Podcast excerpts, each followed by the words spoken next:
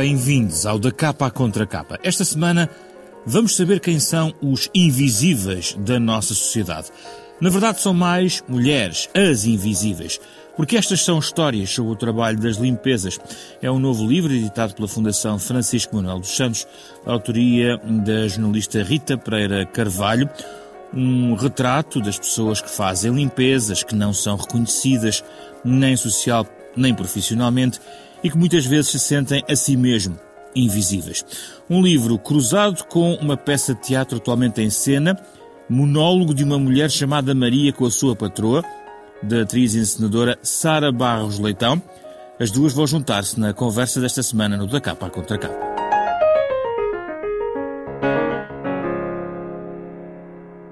Rita e Sara, bem-vindas. Obrigado pela vossa disponibilidade para falarmos sobre este tema que, de certa maneira, vamos aqui perceber o que ambas têm a ver com ele, porque partimos de facto de um livro da Rita, mas também a Sara uh, tem, do ponto de vista da sua uh, atividade dramática como atriz e encenadora, tra trabalhado algumas destas realidades. Começo pela Rita. Isto são, para quem vai ler o livro, são histórias sobre o trabalho de limpeza.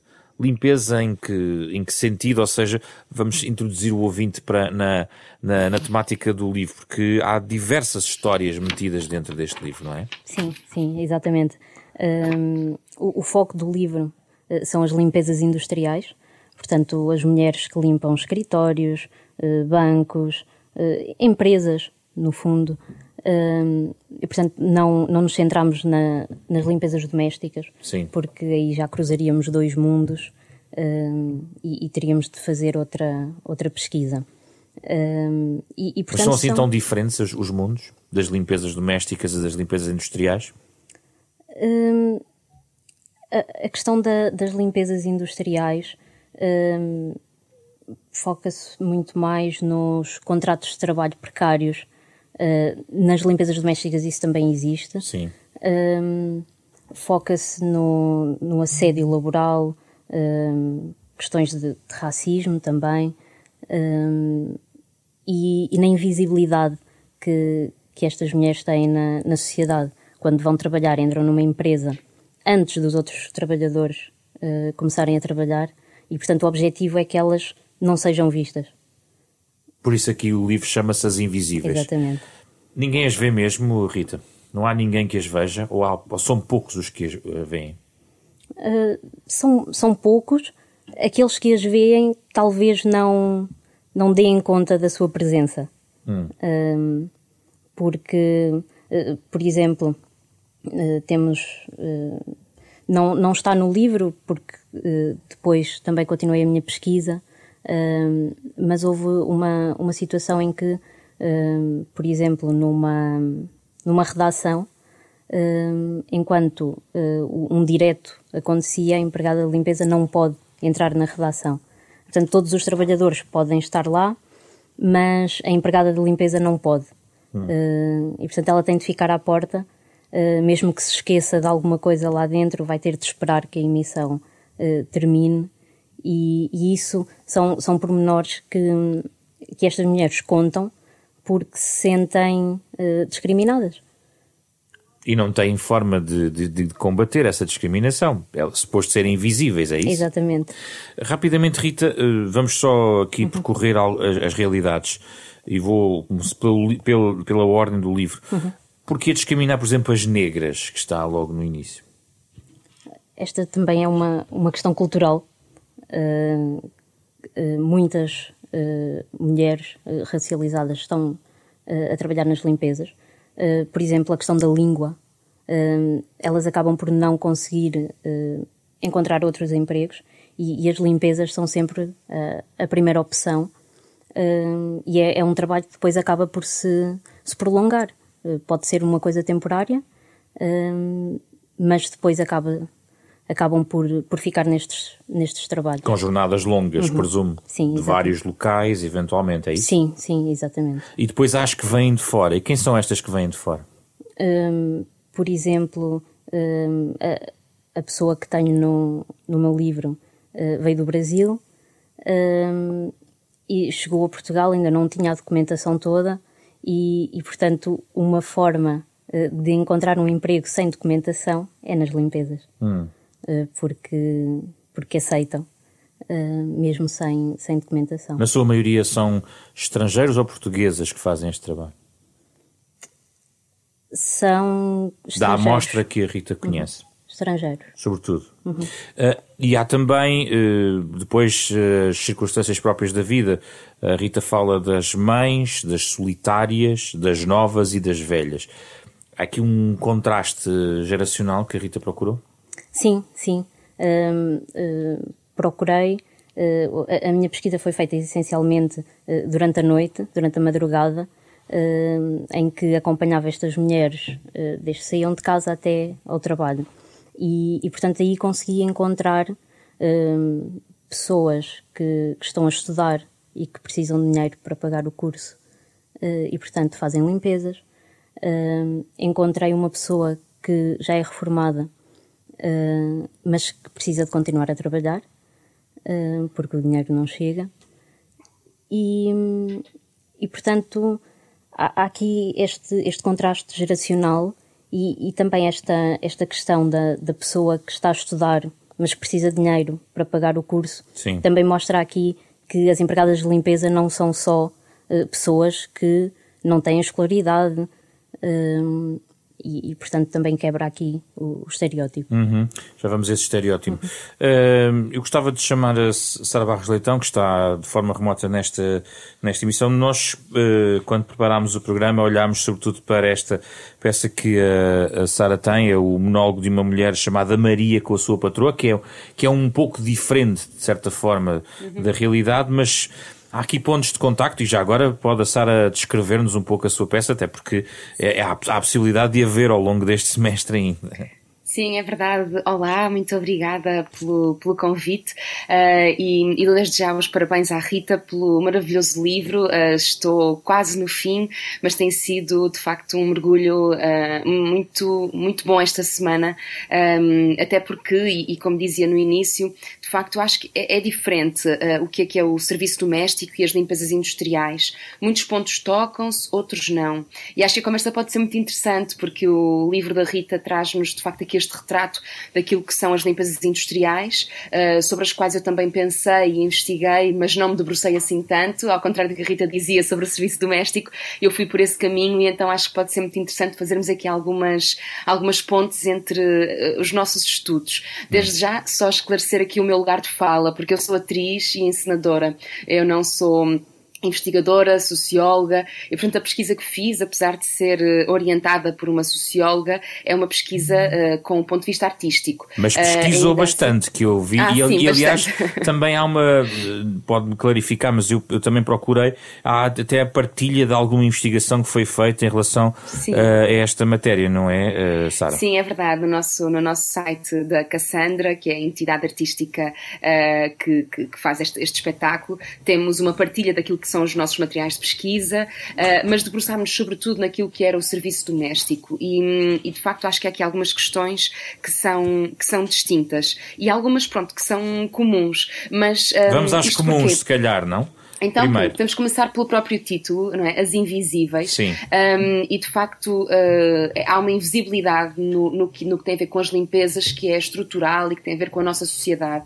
E ao lermos o livro vamos percebendo que as mulheres, na primeira pessoa, não é? Uh, vão uh, contando que se sentem invisíveis e, e, que não são cumprimentadas, que raramente se percebe que elas estão lá. Aliás, o livro começa com uma pergunta muito provocadora, que é quantas empregadas de limpeza é que já viu? provavelmente nenhuma, mas talvez já tenha visto muitas, ou, ou pelo menos uma. E, e, a verdade é que o serviço doméstico, naquilo que puxando agora o que não é comum, Sim. o serviço doméstico é ainda mais invisível do que as limpezas industriais. Uh, e digo, não com uma vontade de criar uma tabela do que é que é melhor ou pior, mas uh, o serviço doméstico acontece num contexto privado, dentro da casa dos próprios patrões, e as empregadas estão ainda mais. Um, individualizadas, porque elas, enquanto que nas limpezas industriais muitas vezes ainda têm colegas de trabalho, uh, no serviço doméstico elas trabalham muitas vezes sozinhas, de forma completamente individual, naquilo que é uma propriedade privada, da qual, por exemplo, a Autoridade para as Condições do Trabalho não pode interceder. Então, quando uma empregada doméstica faz uma queixa à ACT, um, a ACT não pode entrar na casa de um patrão para ver as condições em que aquela pessoa trabalha ou às vezes até vive, hum. porque é uma propriedade privada. E isso é diferente, por exemplo, de uma empregada de limpeza que está numa Assembleia da República ou que está num centro comercial. E, portanto, há uma invisibilidade ainda maior daquilo que é o seu trabalho, porque nem sequer os nossos olhares mais atentos uh, nos transportes públicos uh, nos uh, mostram muitas vezes estas mulheres, como, por exemplo, o serviço interno, que é uma coisa que existe em Portugal e que tem vindo a aumentar a questão das empregadas internas, curiosamente. Um, entrevistei, por exemplo, uh, arquitetos e arquitetas que têm em mãos projetos de casas novas que estão a fazer agora e que têm um, a indicação para ter o quarto da empregada. E... Isso, é, isso, é, algo muito interessante, porque em termos arquitetónicos, na construção dos anos 50 ou 60 em Lisboa, em alguns uhum. dos principais bairros em Lisboa, essa tipologia existe, a presença do quarto da empregada, que entretanto, como as famílias foram ficando mais pequenas, deixou de fazer algum sentido. Quer dizer que a Sara detecta o regresso dessa tendência. Sim, eu não sei se alguma vez fez sentido, mesmo quando as famílias são maiores. Eu Sim. acho que ele nunca fez sentido. Uh, ele, na verdade, agora é reconvertido e é muitas vezes até usado para outro tipo de funções dentro das casas, mas como o tipo de organização da sociedade é também muito diferente, porque a precariedade é cada vez maior, as pessoas dividem casa até muito mais tarde, até aos 40 anos, dividem casa com outras pessoas e, portanto, os quartos das empregadas transformaram-se uh, em, em, quartos para estudantes, em quartos para, para pessoas que estão provisoriamente naquela cidade ou não, mas a verdade é que há um regresso. E, e há, inclusivamente, indicações, a acontecer os dias de hoje, de, de das pessoas que, que estão a, a, pedir estes projetos e que dizem o quarto é demasiado grande, um, quero um projeto com um quarto mais pequeno ou então a, a, a, vista é demasiado boa, ou então a porta não pode ser para o resto da casa, tem que haver um circuito paralelo. Então, este tipo de ideia de que, de que podemos ter, de que é aceitável ter uma pessoa 24 horas para nos servir, é, eu acho que é assim o, o maior resquício esclavagista que nós temos, e é difícil uh, falar sobre isso e aceitarmos isso, porque isso seria aceitar que uh, alguém nasce para servir alguém alguém e alguém nasce para ser servido.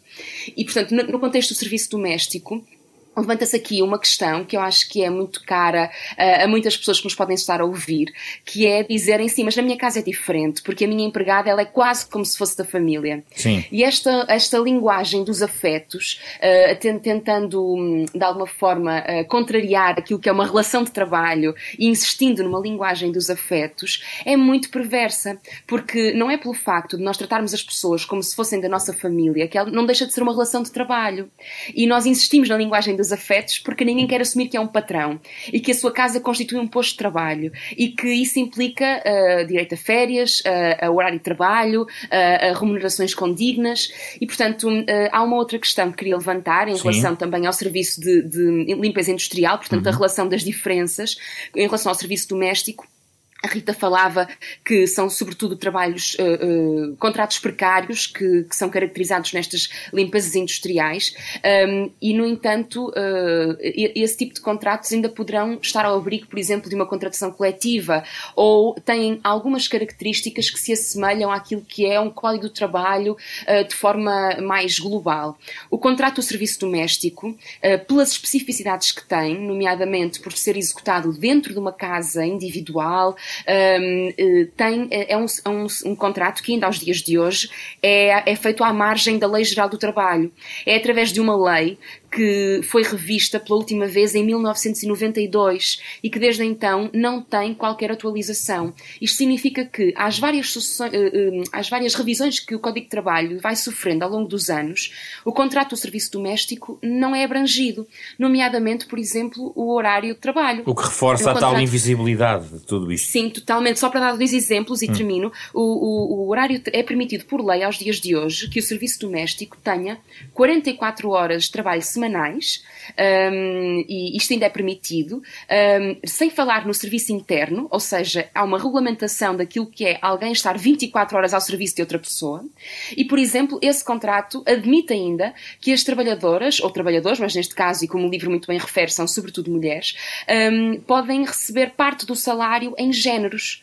Uh, porque como uh, vivem na casa do patrão, como comem na casa do patrão, uhum. todas essas, essas, despesas são descontadas daquilo que é o salário mínimo. Então este contrato prevê que as trabalhadoras possam receber menos do que o salário mínimo nacional. Portanto, isto são coisas que nos deviam envergonhar a todos e a todas, porque aos dias de hoje, em 2022, e depois de uma pandemia, tal como o livro também refere o momento da pandemia, e é muito importante para a visibilidade daquilo que é as invisíveis, um, não, não deveria ser aceitável, desde logo. Rita, um, quem é que lutou por estas mulheres? Elas, há aqui um capítulo exatamente sobre as que lutam, porque elas se mobilizam na sua própria defesa. Só podem contar com elas próprias, Rita?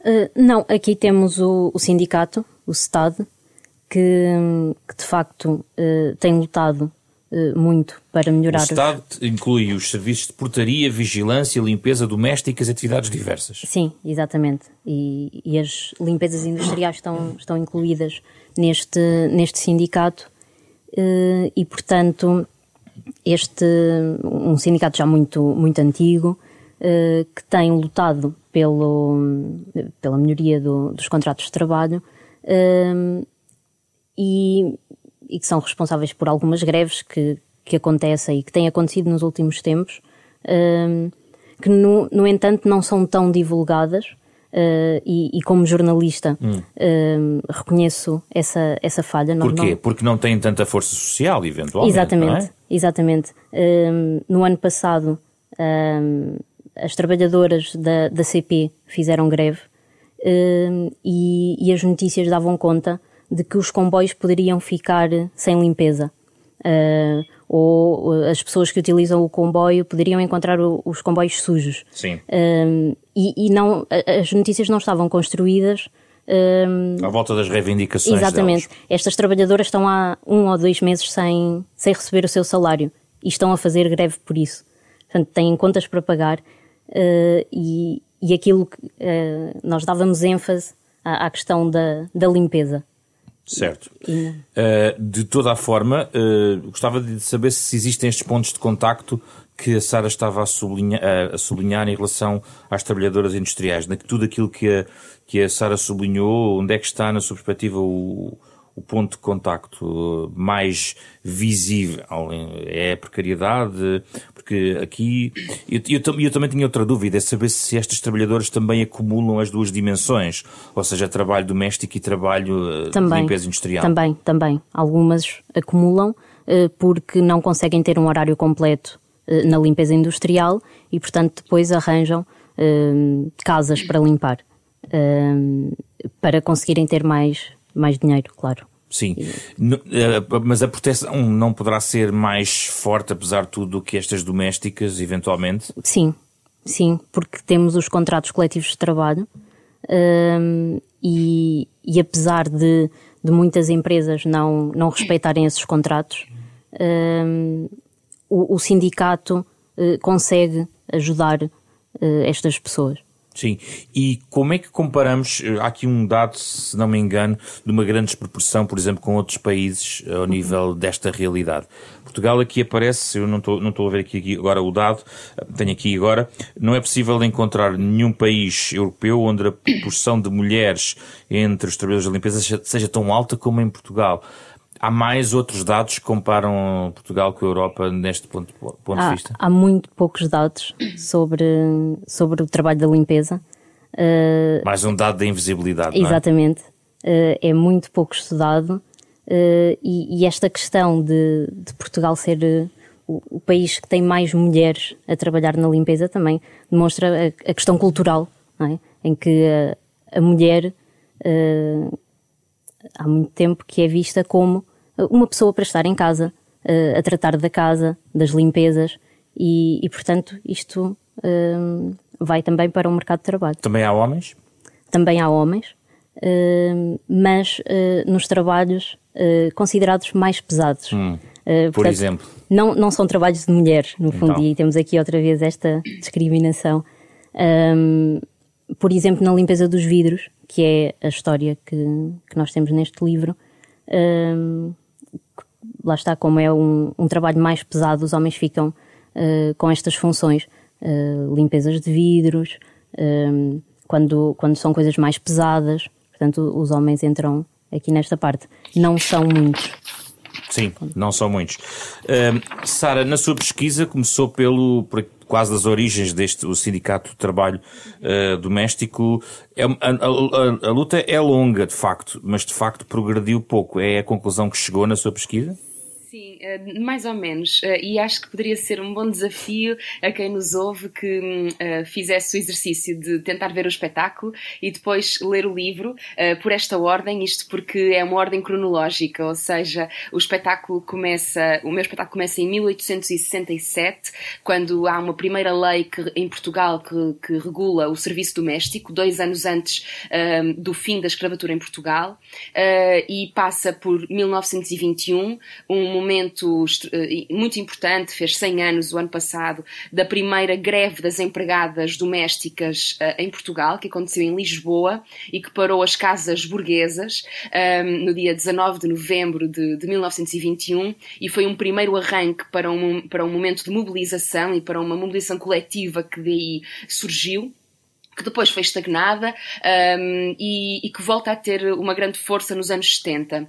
E o espetáculo conta, sobretudo, essa história de mobilização que vai dos anos 70 até à integração deste sindicato uh, no Estado e o, o, espetáculo termina precisamente nesse momento. E por isso o livro, quando começa a contar o que é também um, o, o Estado com as, com as limpezas uh, um, industriais, é sobretudo a partir de 1991, que é quando se, que se dá a integração do Sindicato do Serviço Doméstico no Estado, e portanto o Estado passa a representar também as trabalhadoras domésticas, que, por uma série de razões que eu já não estudei a partir daí, uh, o serviço doméstico dentro do Estado começa a deixar de ter tanta importância e passa a haver uma reconversão para aquilo que é a representação destas mulheres nas limpezas industriais. e, portanto, hoje em dia, mesmo as, a, o serviço doméstico que é acumulado com o serviço industrial é é aquele que tem representação sindical mais, mais presente no, no, no, sindicato. As empregadas domésticas per si, que não acumulam com limpezas industriais, acabam por não, não encontrar essa mobilização que existiu nos anos 70 e 80, na minha perspectiva. E, portanto, o que acontece, e posso contar brevemente como é Sim, é que claro. se dá esta história de, de, de, mobilização, que é uma história de mobilização das mulheres e que é belíssima e que está completamente eh, invisível na nossa história coletiva de trabalho, um, que é é nos anos. E é muito interessante fazermos esta, esta entrevista um, hoje uh, com, a, com, a, com esta rádio. Um, isto porque um, no, em 1973, quando hum, as empregadas uh, domésticas, que muitas delas analfabetas, uh, ainda antes do 25 de Abril, ouviam a Rádio Renascença em casa, há o Padre Rego, que resolve fazer uma mesa redonda na Rádio Renascença sobre o trabalho doméstico. E, e, há uma mulher que é convidada, chamada Conceição Ramos, que vai falar sobre aquilo que acha que é o trabalho doméstico, o que é que está mal e o que é que pode ser mudado. E essa mesa redonda, que infelizmente não temos acesso nos arquivos da, da Rádio Renascença, já fizemos esse pedido e não existe essa, essa gravação. Foi, foi até muito, muito agradeço desde já à Rádio Renascença a, a, a disponibilidade em, em, fornecer esse arquivo, mas ele não existe. Um, gostava, gostava de o ouvir. Portanto, mas os relatos que tenho é que foi muito importante essa mesa redonda para um início de uma mobilização coletiva, porque muitas mulheres em todo o país ouviram falar da sua profissão através da rádio. E elas, sendo analfabetas, muitas delas, e, e pouco politizadas, ganharam uma consciência de classe através da rádio. Uhum. E, portanto, enquanto faziam as limpezas nas casas dos patrões, apercebiam-se que a sua vida podia ser muito melhor do que aquilo. Então, quando está o 25 de Abril, já havia uma comissão pré-sindicato que estava a ser transformada por esta Conceição Ramos e outras companheiras. E, e, portanto, elas conseguem, entretanto, formalizar aquilo que é o Sindicato do Serviço Doméstico, que só conseguem legalizar em 76, um, e fazem um, um, 17 anos de lutas extraordinárias. Elas ocuparam três prédios no país, ocuparam mesmo, prédios que estavam devolutos e elas ocuparam, um em Lisboa, um em Évora e um no Porto, ocuparam o prédio inteiro e criaram uma cooperativa de serviços domésticos chamada Cooper Cerdo, que tinha como objetivo Uh, precisamente uh, uh, criar uma rede de serviços domésticos, mas através da cooperativa. Aquilo que hoje em dia acontece muito para as limpezas industriais, por exemplo, que são um, uma, uma terceirização daquilo que é o trabalho através de empresas de outsourcing ou empresas de limpeza, e isso acaba por ser muito bom para muitas instituições, porque não têm que lidar com as empregadas, elas contratam a empresa e a empresa é que contrata as empregadas. E, portanto, há uma, uma terceirização daquilo que é o, o, o trabalho, e isso a Rita poderá muito melhor melhor do que eu falar dos problemas que traz essa relação, mas estas mulheres criaram esta cooperativa para que, em vez de haver a ideia da empresa em que há um patrão que fica com o lucro e depois as empregadas recebem muito, muito menos, todo o lucro é, é distribuído igualmente pela cooperativa e esta cooperativa executa não só empresas domésticas, como. Hum, tem uma lavandaria comunitária, uma creche comunitária, um refeitório comunitário, isto desde 74 uhum. até aos anos 90, uh, e, e, tem como objetivo, e elas diziam isto, que é usar a sua força de trabalho não para servir a burguesia, mas para servir o proletariado e as suas companheiras. Ou seja, como é que nós podemos tirar da esfera doméstica aquilo que são os trabalhos domésticos e dar-lhes uma visibilidade pública, nomeadamente através de uh, lavandarias comunitárias. Porque é que a roupa tem que ser lavada em casa, reduzindo a mulher à sua invisibilidade dentro de casa. A partir do momento em que a mulher vem para o espaço público e cruza os transportes públicos com a roupa e a lava numa lavandaria, isso passa a ser visto como trabalho, como tempo de trabalho. Uh, e o refeitório, por exemplo, era uma forma de aliviar as mulheres a fazerem as marmitas dos maridos, porque de forma muito barata poderiam ir buscar ali aquela comida e quando chegassem a casa, depois de uma jornada de trabalho remunerado, não tinham de acumular uma dupla jornada de trabalho, cozinhando, etc., porque podiam recorrer à cooperativa nessa ajuda ajuda da realização da, da comida, o que hoje nós temos, mas claro, de uma forma capitalista, não é? As empresas de distribuição de comida, etc. Aqui era uma forma mais um, de partilha de recursos. Solidário, de certa forma? Sim, mais solidária sim, porque era bastante mais uh, barato e, portanto, uh, tinha como objetivo ter um valor que conseguisse uh, ser comportado por qualquer trabalhador e qualquer operário. Certo. Rita, como é que funciona o esquema? É muita subcontratação, estamos a falar de muitas empresas que prestam os serviços, qual é a proporção na realidade? A maioria, a grande maioria? Sim, a maioria um, das empresas contrata outras empresas para ter estes serviços de, de limpeza. Um dos casos uh, é o Estado, que, que contrata uh, empresas externas para ter, uh, para ter os serviços de, de limpeza. E, e, eu gostava de, de focar a questão do Estado, porque um, existem muitos casos de, de empresas que deixam de pagar às trabalhadoras um, e nestes casos aquilo que o Estado faz é rescindir o contrato com essa empresa e fazer um novo com outra empresa. No entanto, uh, a empresa anterior não continua a não pagar os ordenados e a empresa nova não vai pagar ordenados de, de um tempo que não é dela.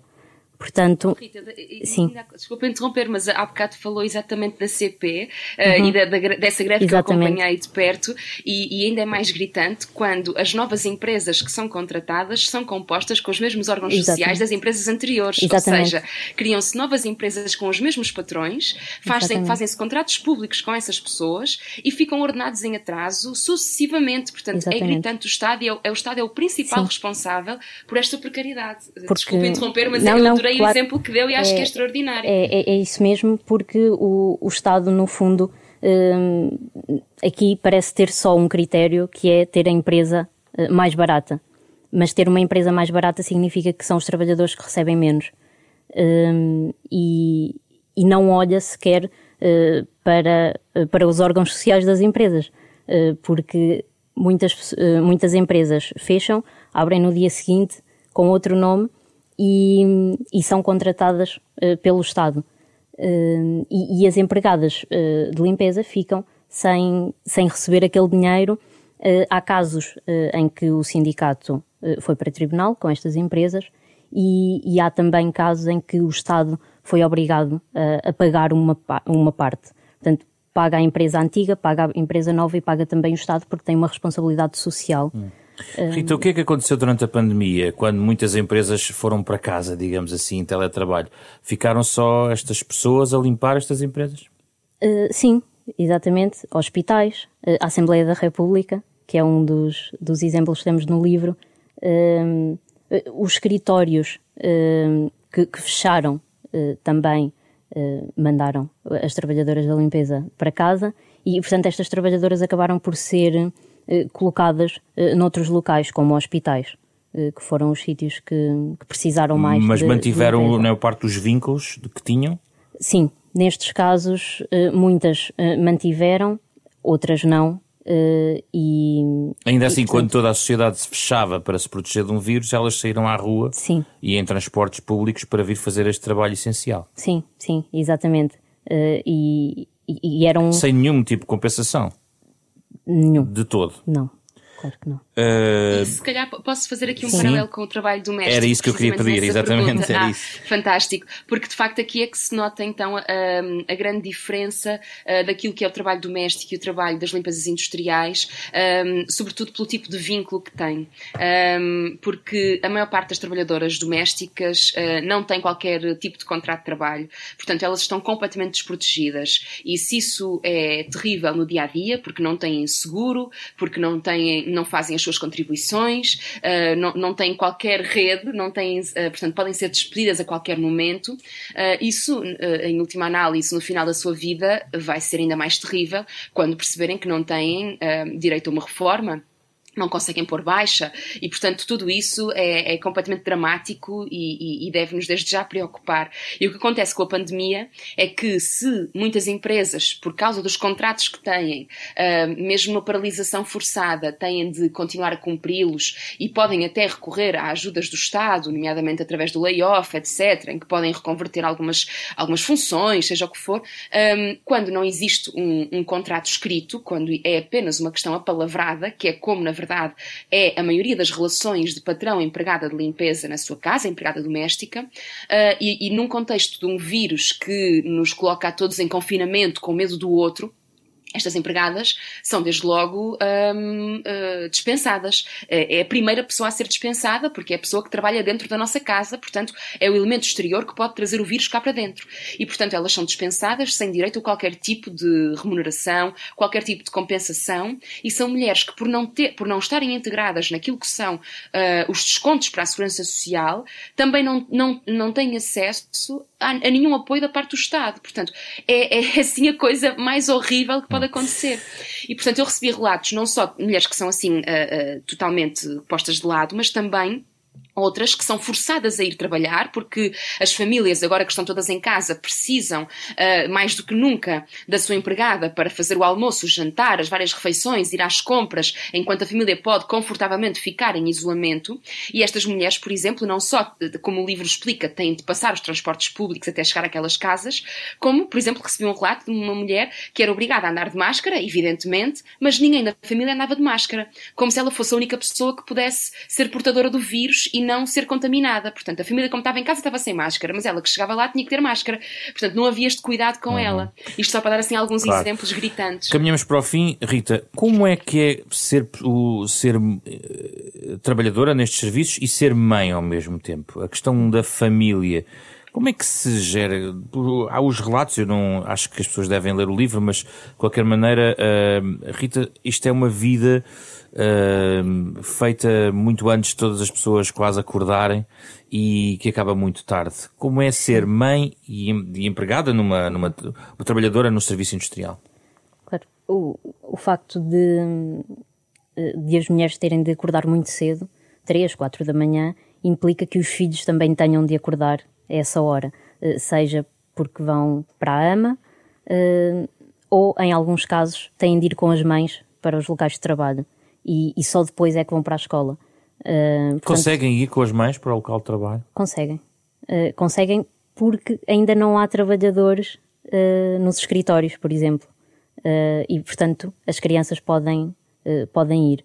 Nem todas o fazem. Acredito que se todas o fizessem, provavelmente as empresas não deixariam que isso acontecesse. mas algumas sim. Mas com ordenados baixos, ainda têm que arranjar alguém que lhe ajude na sua rotina com o filho logo de manhã. Sim, exatamente. Portanto, tem esse extra. E quem são essas? Onde é que está essa rede geralmente montada? Nas zonas de residência? Sim, nas zonas de residência. Uh, muitas vezes uh, encontram uma amiga que, que não está a trabalhar e que pode ficar com, com o filho. E que o leva à escola, eventualmente? Exatamente. Uh, ou que fica também com, com as crianças todo o dia. Sim. A, a, rede familiar, em alguns casos, mas muito poucos. e, e depois, como estas mulheres trabalham o dia todo, significa que vão chegar a casa muito tarde uh, e, e, elas próprias reconhecem que, que há muito do, da infância dos filhos que, que, está, que, sentem que estão a perder. Ficam os filhos entregues a outros durante todo o dia? Sim, exatamente. Hum. E, e, também falamos de famílias monoparentais, uh, em que as mães uh, têm toda a responsabilidade Portanto, não tem como dividir esta responsabilidade. Sim. Há aqui um outro ângulo que eu acho que também aproxima, que tem a ver com algo geográfico. Rita, uh, fala também das cidades mais pequenas. É diferente a realidade nas cidades mais pequenas? Uh, sim, é, é, diferente porque uh, nas cidades mais pequenas estas mulheres estão mais isoladas e, sobretudo, a nível de conhecimentos de direitos laborais, eu, eu percebi que ainda existe muito desconhecimento. Uh, são pessoas mais velhas que trabalham nas limpezas, nas cidades mais pequenas, uh, e, e, portanto, há, há, aqui uma quase uma submissão aos, uh, às entidades empregadoras. uma das mulheres contava que não tinha folgas, mas que às vezes pedia e, e dava sempre para arranjar alguma coisa, ou, ou o pagamento não era feito sempre no mesmo dia, às vezes atrasava, uh, ou não podia escolher se podia receber o subsídio de férias uh, em duodécimos ou, ou inteiro. portanto, há, há, aqui muitas questões que, que elas não, não sabem como é que funciona e, portanto, sujeitam-se àquilo hum. que, que, os patrões dizem. Sara, na sua pesquisa também encontrou este êxodo do, do, rural para o urbano, em que alguém vem fazer um serviço doméstico à grande cidade e vai ficando e eventualmente até se torna tal empregada interna? Sim, aliás, isso é, é a história das mulheres portuguesas, que, se, que quando é escrita não pode uh, negar uh, esse facto, porque ele é comum a milhares de mulheres que nos anos 40, 50, 60 vinham do interior para o litoral, sobretudo para as casas burguesas, para trabalhar como criadas de servir Uh, e elas vinham ainda em crianças, vinham uh, com 8 anos, com 10 anos, com 11 anos, cuidar daquilo que são outras crianças, um, em que as outras crianças iam à escola e ninguém se questionava porque é que aquela criança, que também habitava aquela casa, não ia à escola, porque é que tomava conta de crianças da sua própria idade. E isso acaba por criar uma relação total de dependência com aquela família, porque não conhece o resto da cidade, não conhece o mundo, não tem mundo, um, e portanto o mundo que tem é aquele que os patrões lhe, lhes, lhe proporcionam, uh, que é sair de 15 em 15 dias, 4 horas por dia, ao domingo, um, e isto acaba por. Uh, portanto, elas vêm como empregadas internas, não é? E, e, e, isso é uma história das mulheres portuguesas, que agora já não é tanto assim, mas que, e que o livro explica muito bem esta questão da reconversão das mulheres imigrantes, das mulheres negras, e hoje em dia aquilo que nós vemos é, sobretudo, quem ocupa este tipo de trabalhos são mulheres negras e imigrantes que acabam por ficar como empregadas internas nas casas das famílias. Sara, para terminar, onde é que vamos poder ver a, a peça nos próximos tempos? Uh, vamos poder vê-la uh, no Porto, no Teatro Carlos Alberto, uh, em Famalicão, em Paredes de Cora, na Covilhã, no Cacém, um, enfim, basta ir ao site www.cassandra.pt e encontram várias cidades por todo o país onde vão poder encontrá-la. Muito obrigado, Sara, pela disponibilidade para estar neste programa aqui com a, a Rita Pereira Carvalho. Muito obrigado Obrigada. a ambas pela, pelo testemunho em relação a este tema, as invisíveis Histórias sobre o trabalho das limpezas, mais um novo livro editado pela Fundação Francisco Manuel dos Santos, eh, que trouxemos a este programa, uma parceria da Renascença com a Fundação Francisco Manuel dos Santos, com o genérico original do pianista Mário Lajinha. Programa que pode encontrar na versão integral em podcast, nas plataformas digitais habituais, também no site e na aplicação da Renascença, além da Fundação Francisco Manuel dos Santos. Programa esta semana com Carlos Vermelho, André Peralta, Ana Marta Marta Domingos e José Pedro Frazão. Na próxima semana voltamos para debater outro tema da atualidade.